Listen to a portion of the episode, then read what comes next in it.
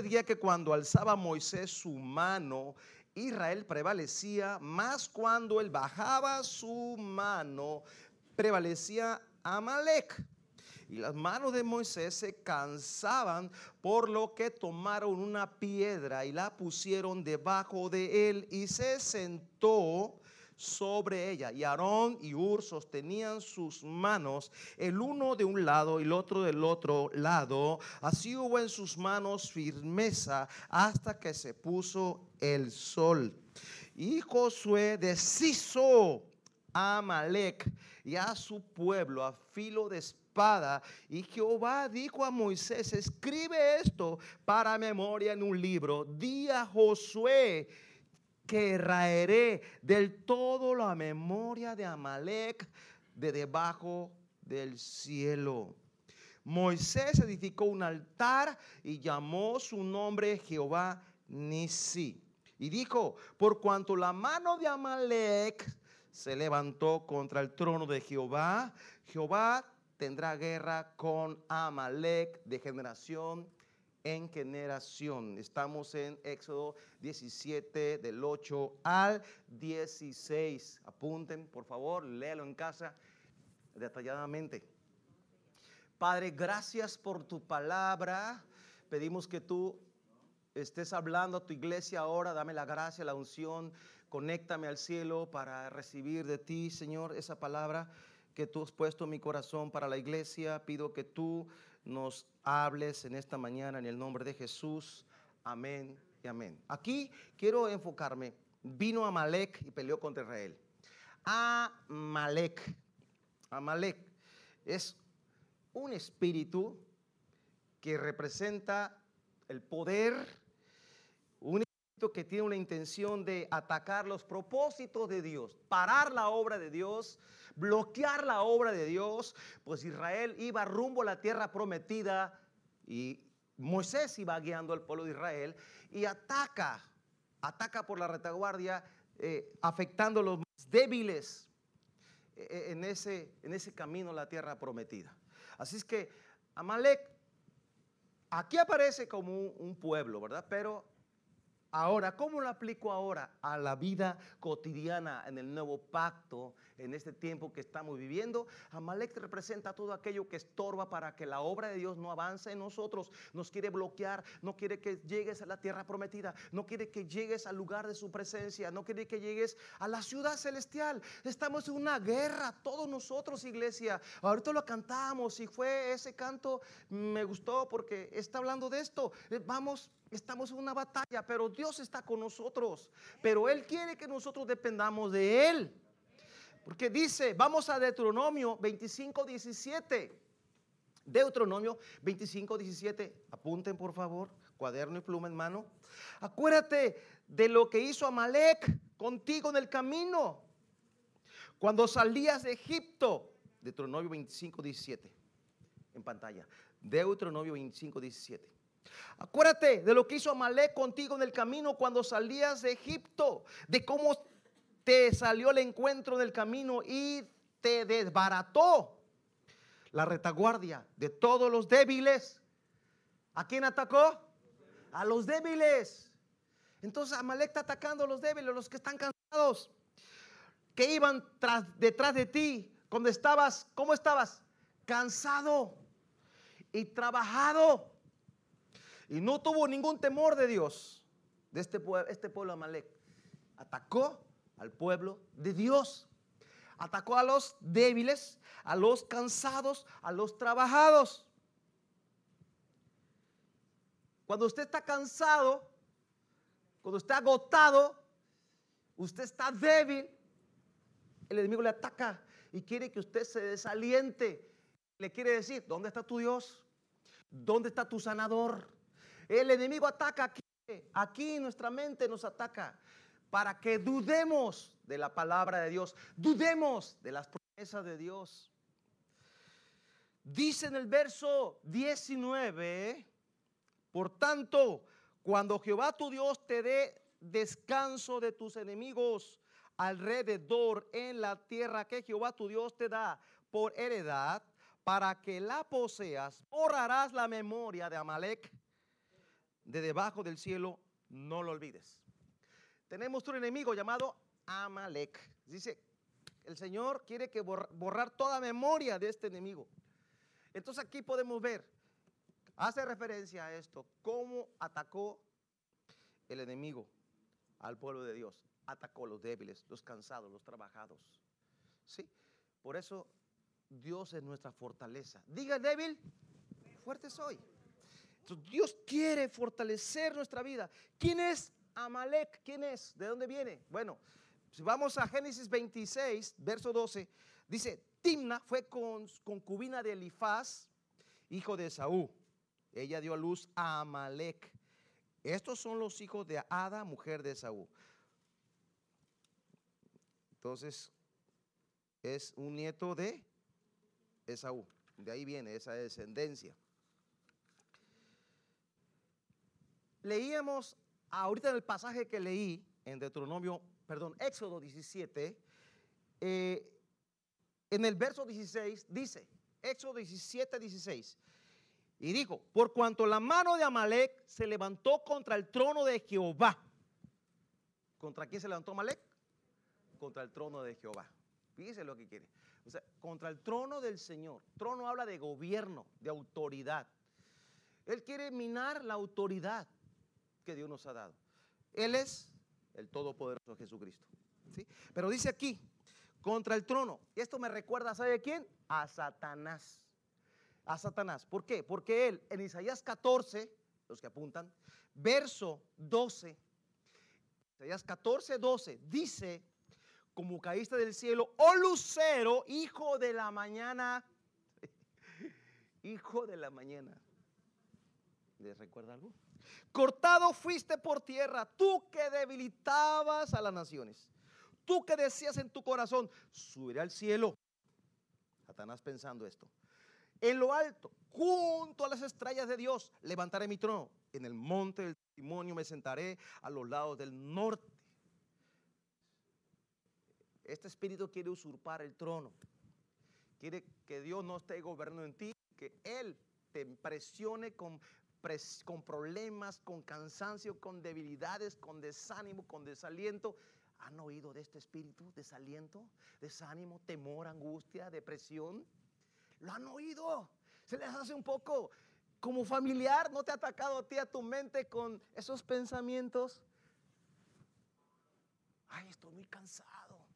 ¿Cómo voy a lograr eso? Este no se, este, este no se quiere convertir. ¿Qué voy a hacer, Señor? Confiar en Dios. Dios va a obrar. Nomás me ataca a mí el enemigo, parece ser. me ataca con esos pensamientos. Has orado mucho por esta persona y no se ha convertido.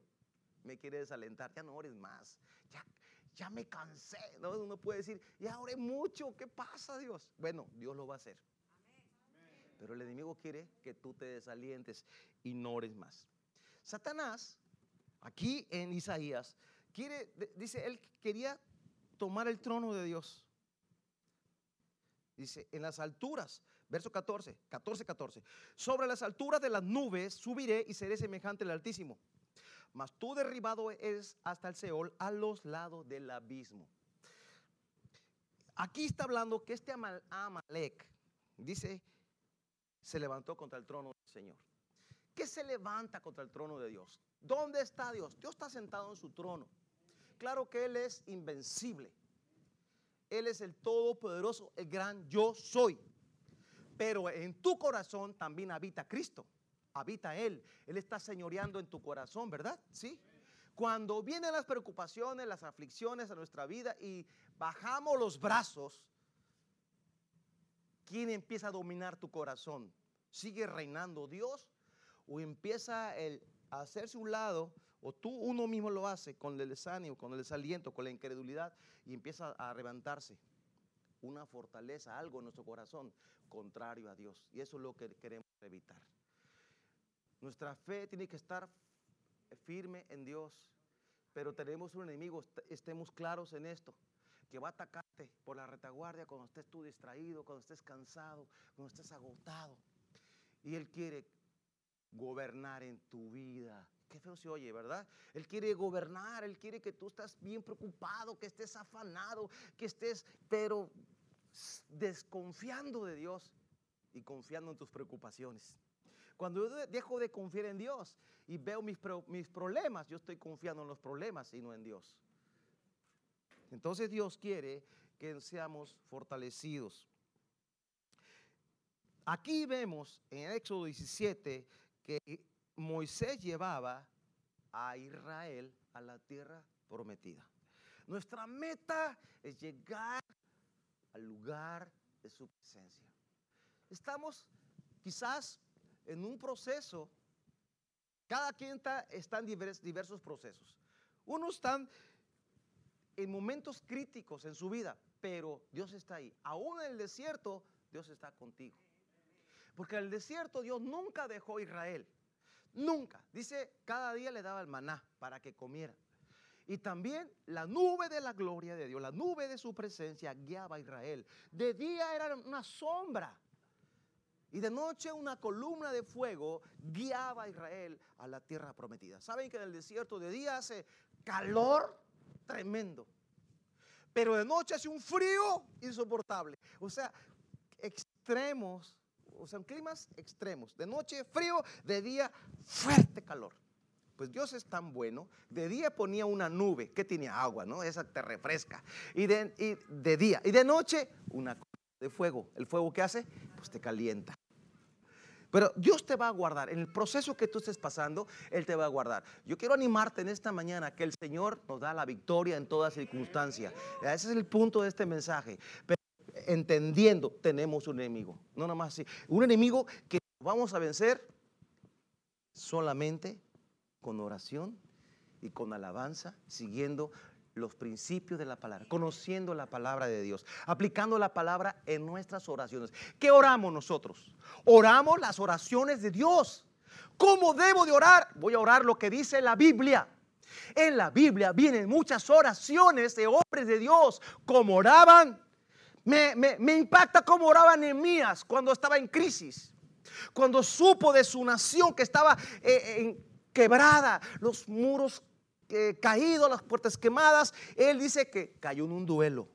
Ayunó, oró, hizo duelo por algunos días y luego se levantó y accionó su fe. No solamente oró unos días y todo, toda la vida orando. No, él oró, oró y todos los días oraba, claro, pero él se levantó a poner en acción su fe. Oración. Lo mismo vemos en este libro, en este pasaje que estamos leyendo de Éxodo 17, del 8 al 16. Oración. Moisés subió a la cumbre del collado para orar. Y Josué dice, le dijo, le dijo Moisés a Josué, escógeme varones de guerra, hombres, y sal a pelear. Tú vas a pelear y yo voy a orar. En la iglesia igual.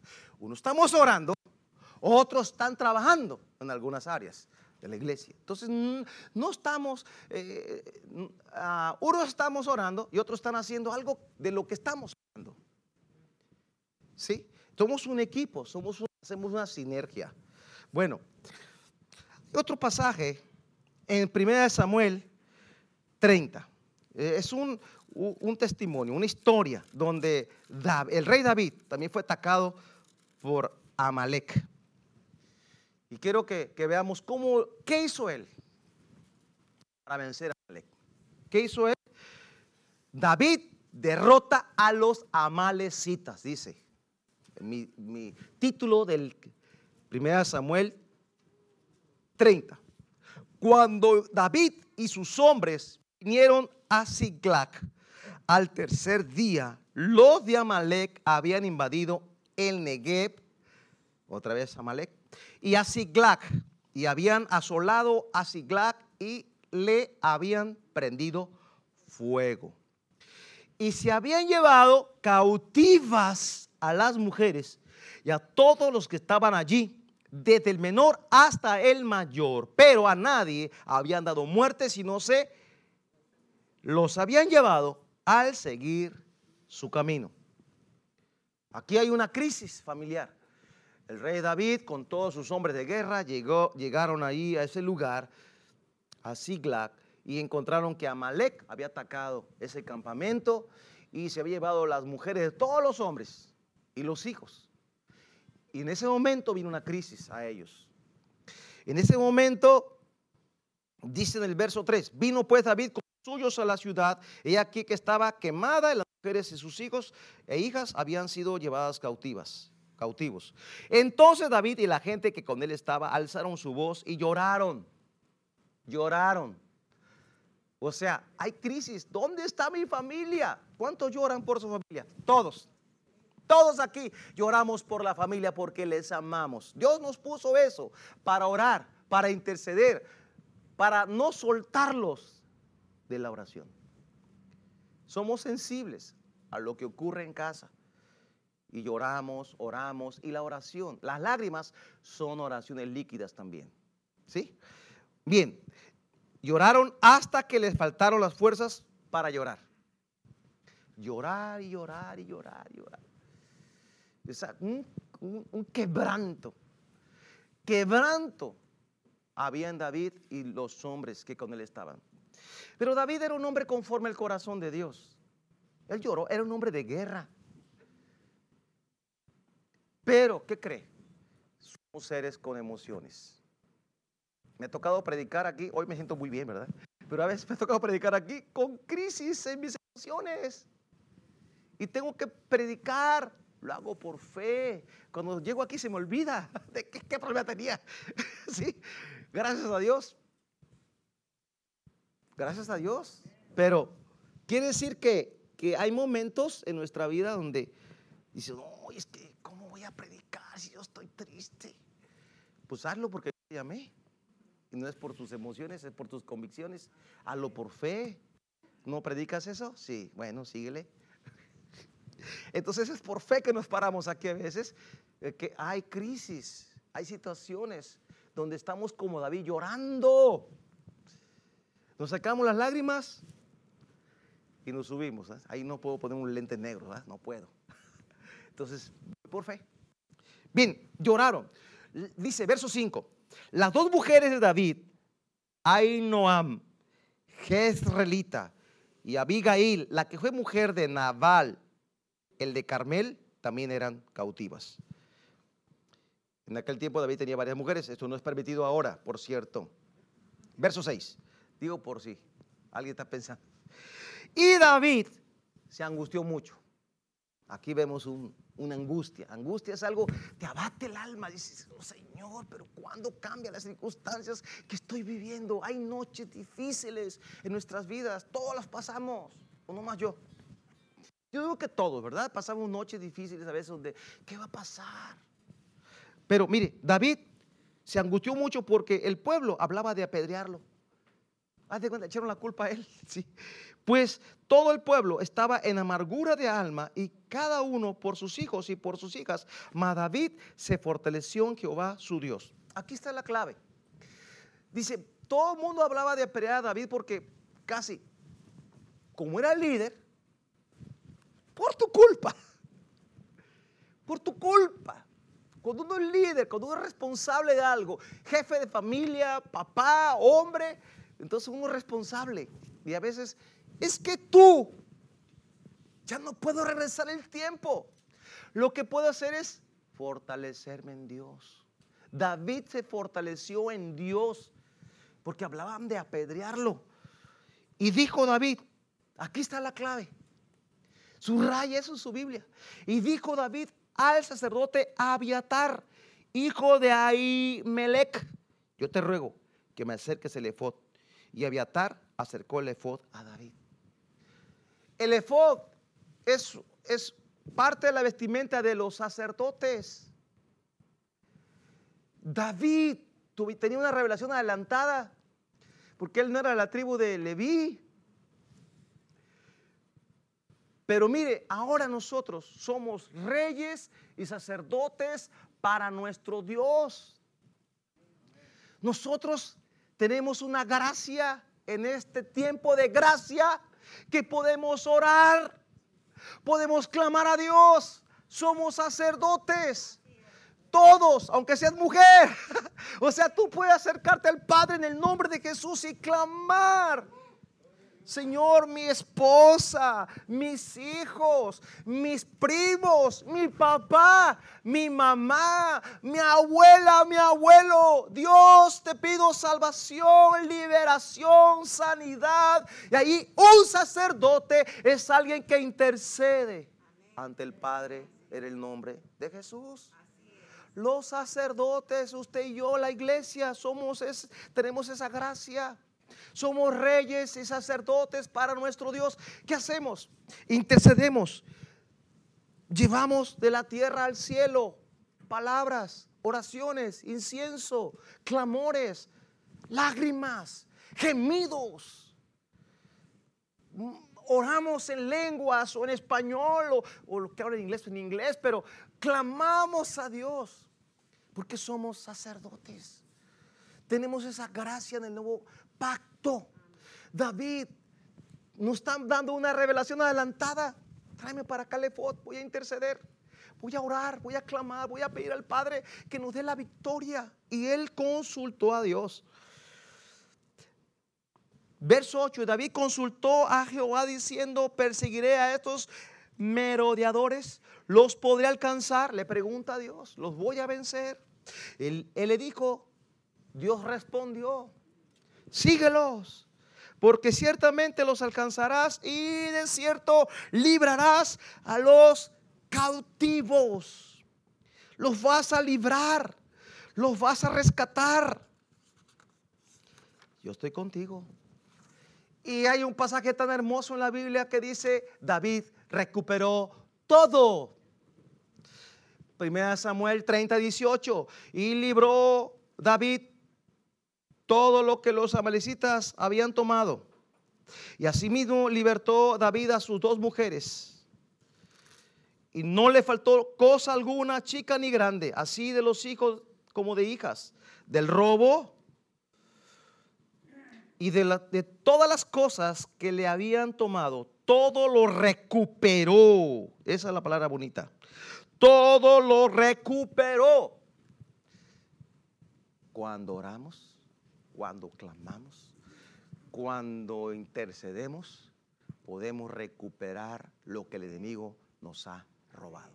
Lo que Amalek nos ha robado lo podemos recuperar porque consultamos a Dios, nos fortalecemos en Él, no escuchamos el que, eh, eh, la, derrota de otros. Ya, David, ya, ya nos robaron todo, ya perdimos todo.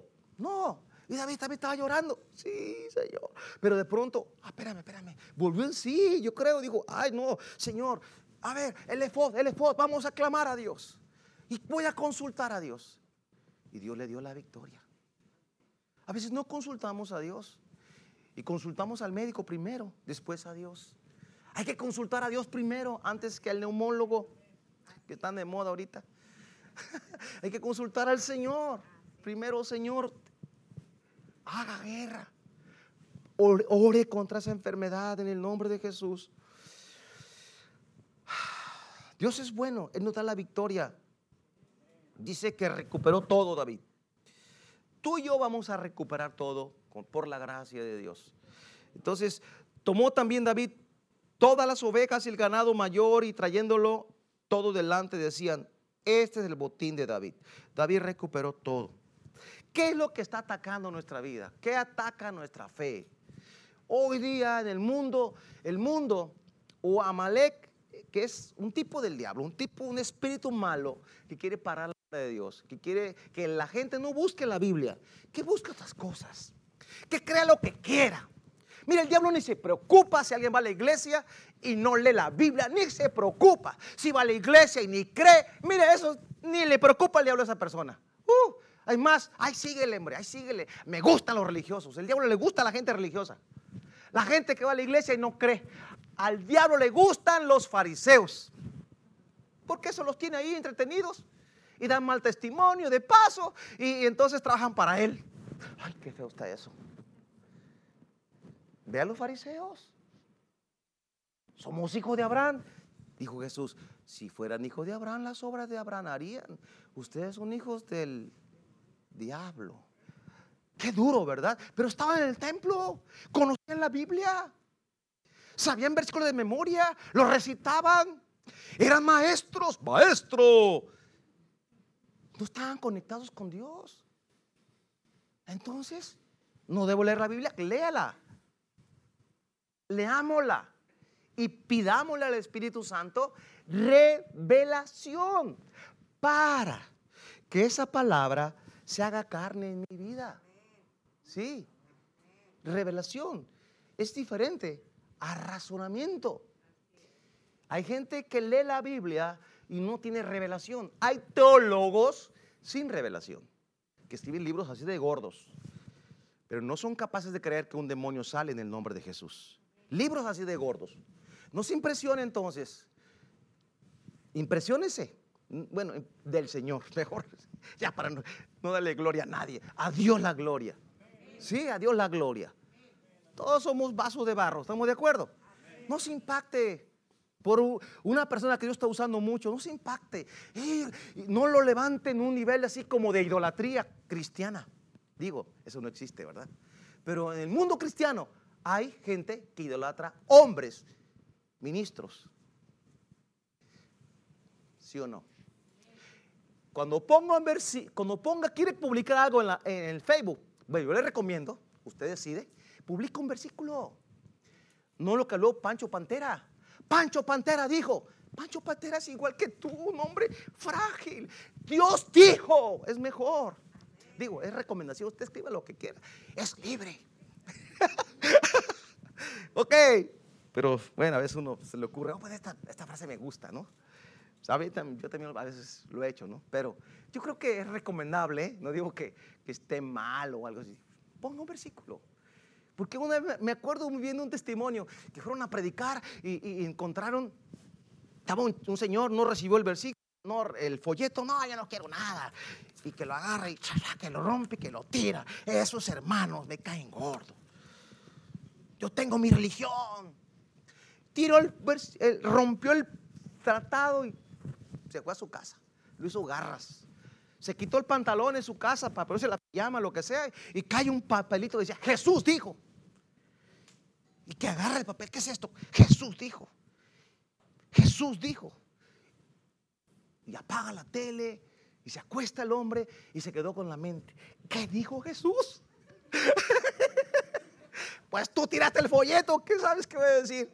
Otro día se va a la plaza otra vez a ver si encuentro a los hermanos para preguntarle, allá vienen, oye, ven, ayer yo me enojé contigo, tiré el folleto, pero dime, ¿Qué dijo Jesús? Le contesta el predicador. Jesús dijo, yo soy el camino, la verdad y la vida. Nadie es el Padre si no es por mí. Y ese hombre se convirtió cuando Jesús dijo, ¿verdad? Es decir, la palabra de Dios tiene poder para cambiar vidas. La verdad, ¿qué provoca? Provoca algo en ti. Es una espada que te provoca un, ¿qué dijo? Una inquietud, ¿verdad? Conocer a Dios. Así inicia, una inquietud voy a ir a la iglesia, a ver qué hay ahí. Pues no pierdo nada. Ya conocí el mundo y no, no encuentro nada en el mundo. Voy a ir a ese lugar. De me invitó mi amigo. Porque todos llegamos por un amigo a veces a la iglesia, ¿verdad? Un amigo te invitó. Voy a ir, pues total. Si no me gusta, no regreso, ¿verdad? Y algunos ya no me gustó, grita mucho el pastor. Bueno, hay iglesias donde el pastor no grita mucho. Cada quien su estilo. No puedo predicar como otro porque soy único, como usted es única como tú, como tú. Mi esposa es única, habla despacito. Yo quiero que grite, no, ella tranquila. Y dice, cálmate Raúl, no grites. Y yo digo, bueno, levántale la bocina tantito. y ella dice, cálmate, me dejas sordo. Y yo digo, levanta la voz tantito. No te oyes porque la música está más arriba que tu voz. Pues sí, pero aquí tienen que subirle cuando mi esposa predica. Súbele por Habla despacito. Cuando va a orar, súbele. Y cuando llore, no le bajes. Continuamos. Porque el tiempo me, me está persiguiendo. ¿Saben quién venció a Malek? Saúl. Primera de Samuel, capítulo 15. Hay una instrucción para el rey Saúl. El rey Saúl, Dios le dio una instrucción al rey Saúl, le dijo, Después, Samuel dijo a Saúl, Jehová me envió que te ungiese por rey sobre su pueblo Israel. Ahora pues, está atento a las palabras de Jehová. Así dicho Jehová de los ejércitos, yo castigaré lo que hizo Amalek. El Señor sigue hablando. Dice, a Israel, al oponerse en el camino cuando subían de Egipto. El acontecimiento que leímos al principio. ¿sí? Dice, ve pues y hiere a Amalek. Hiérelo. Destruye todo lo que tiene. Ahí está la instrucción de Dios para nosotros.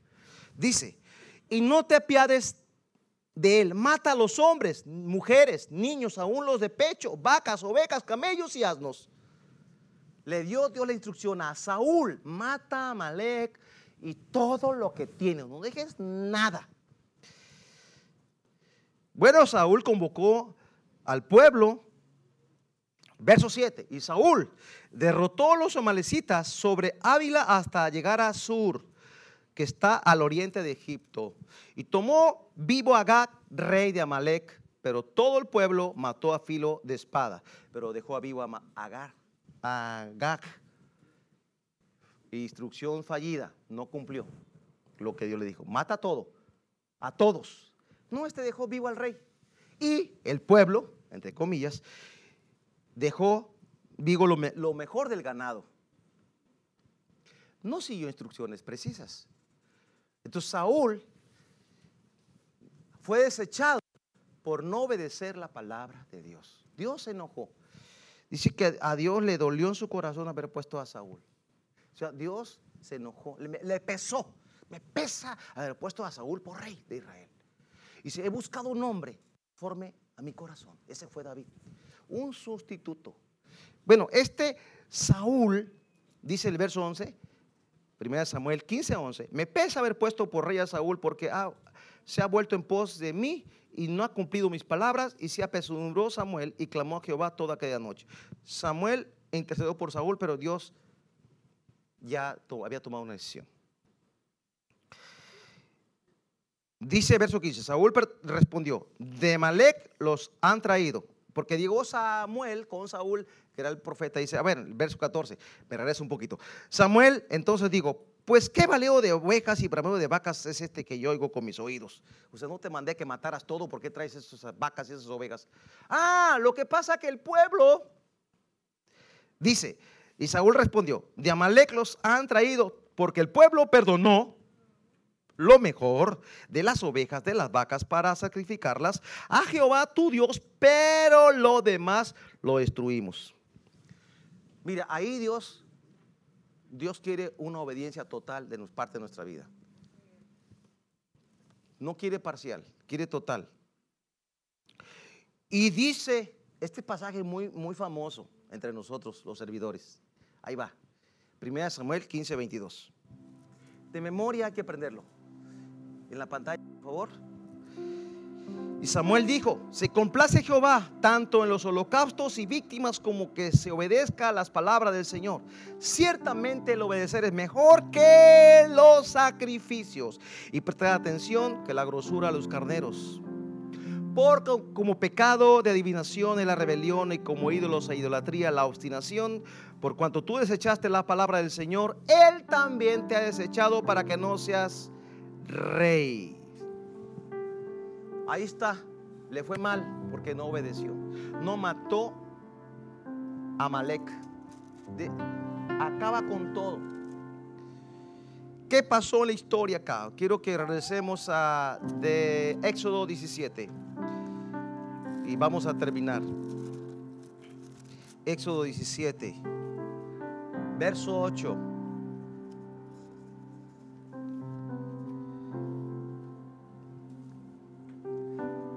Dice que hay un, pleito de generación en generación.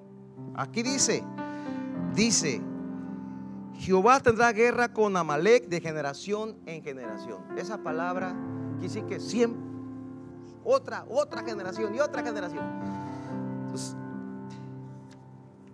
¿qué es lo que nos persigue? ¿Qué es lo que nos ataca?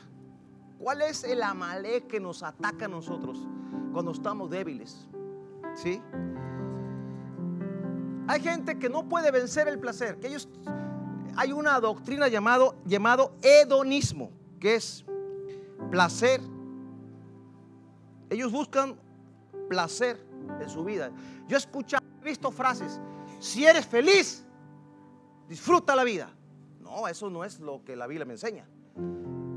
Hay gente que está pecando, está feliz en su pecado. Están felices. No, tenemos que, ¿qué dice la Biblia? Dios quiere que seas pleno en Dios. Hay liberalismo, otro espíritu que ataca. Y luego ataca a la iglesia, donde el hombre es, yo soy libre, tengo libertad, tengo libertad, hago, hago lo que quiero, pero soy cristiano, amo a Dios. Cuando Jesús es Señor, yo ya soy esclavo de Él, porque Él manda en mí, ¿verdad? ¿Está claro? Si yo me mando solo y soy liberal, Jesús no es mi Señor, es mi Salvador. Yo digo, ¿verdad? Que es mi Salvador pero mi Señor es el que manda. ¿Sí? Otros dicen, bueno, yo creo esto, pero lo otro es una verdad relativa. No, la palabra de Dios es lo que nos va a guiar. ¿Cómo vencemos a Malek? ¿Cómo lo hizo Moisés? ¿Cómo lo hizo David? David consultó a Dios y clamó a Dios y se fortaleció. Moisés se fue a la cumbre del collado, dice la escritura. Levantó sus brazos y empezó a interceder por Josué que estaba en el campo de batalla. Josué y los hombres de guerra, los varones que él escogió, hombres para pelear contra Malek. Josué fue con sus espadas y con sus armas de guerra naturales. Pero Moisés se subió a la cumbre del collado con sus armas espirituales. Tenía en su mano la vara de Dios que Dios le dio. La vara de Dios en su mano. La vara es señal de autoridad. He aquí yo te doy poder y autoridad para hollar serpientes y escorpiones. Eso Dios te dio a ti. Usa la autoridad que Él te ha dado. Moisés oraba a la cumbre del collado con sus brazos levantados en señal de dependencia.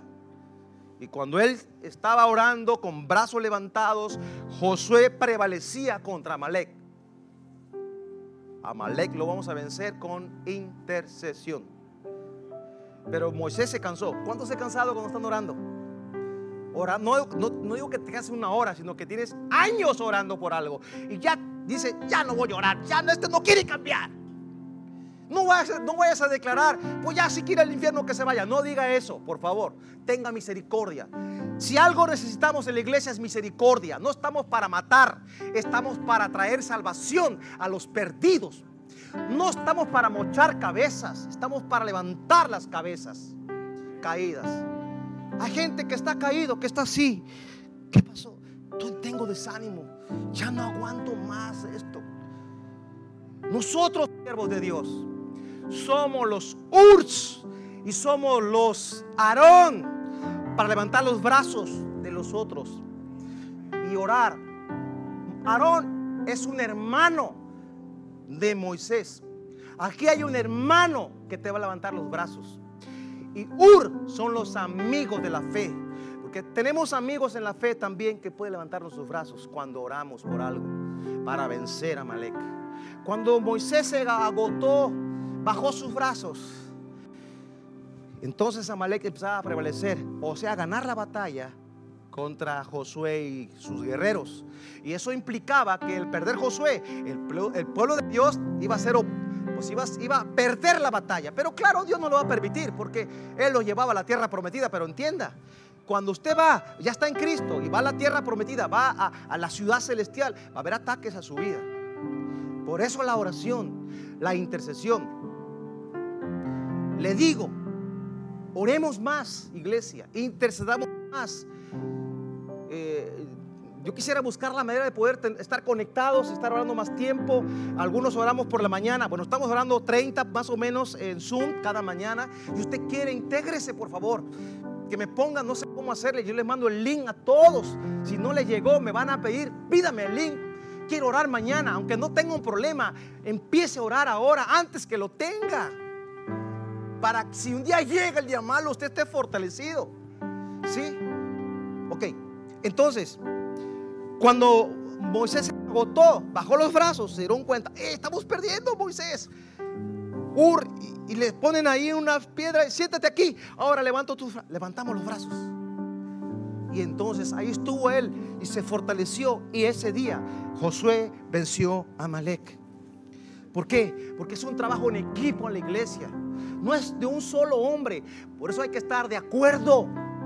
No podemos estar, eh, no, yo no te levanto, yo no te levanto la mano. Yo no creo en eso. No levanto tus brazos.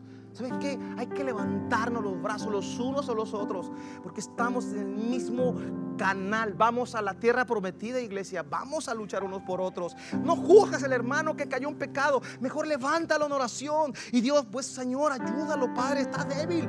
Le atacó el enemigo por la retaguardia. Ya lo derribó. Estaba cansado, debilitado. Vamos a orar por él en el nombre de Jesús. No lo juzgues. Ya viste que él pecó. Ya supiste que es. No, no, no, hermano. Debe de, de doler cuando sabemos que alguien ha caído, que está fallando, que, que, se, vuelve, se volvió al mundo, que cayó en drogas, en pecado sexual, lo que sea. El que esté firme, mire que no caiga. Dijo, vamos a orar. Nos ponemos de pie. Vamos a orar. Dice que Josué deshizo a Malek y a su pueblo a filo de espada. La oración destruye las fortalezas de nuestro enemigo.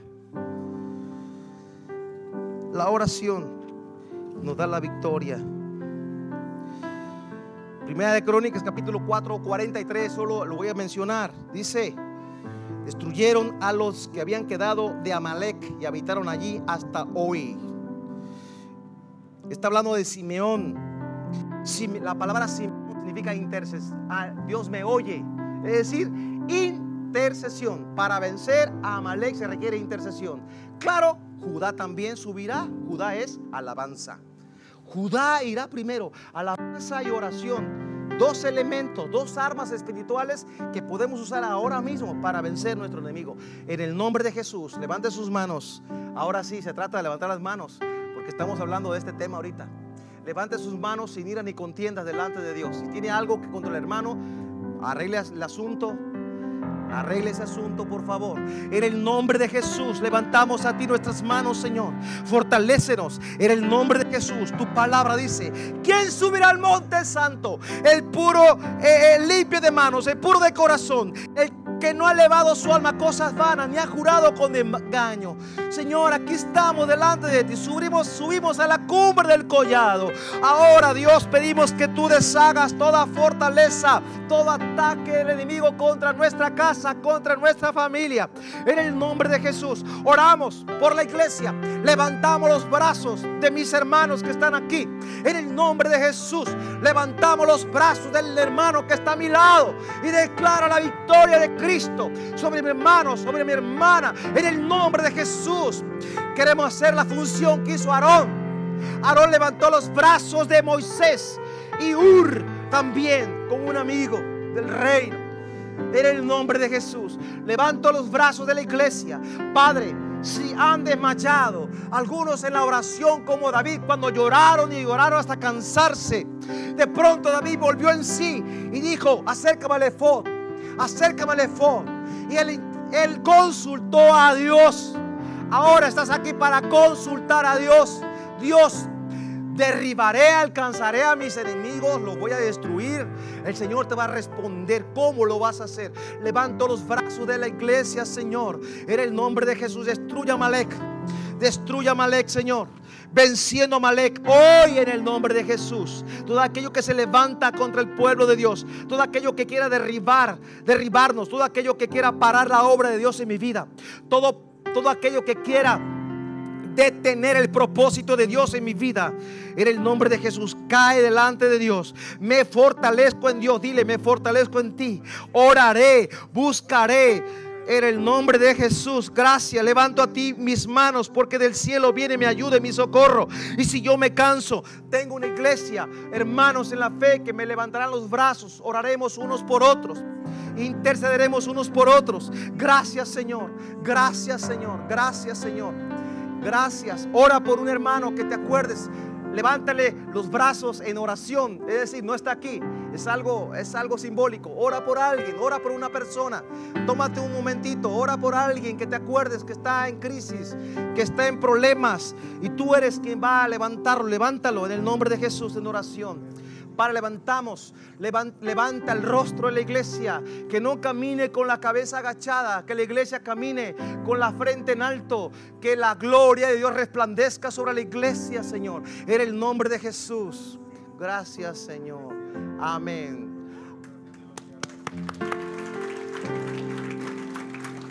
Habrá alguien que venga por...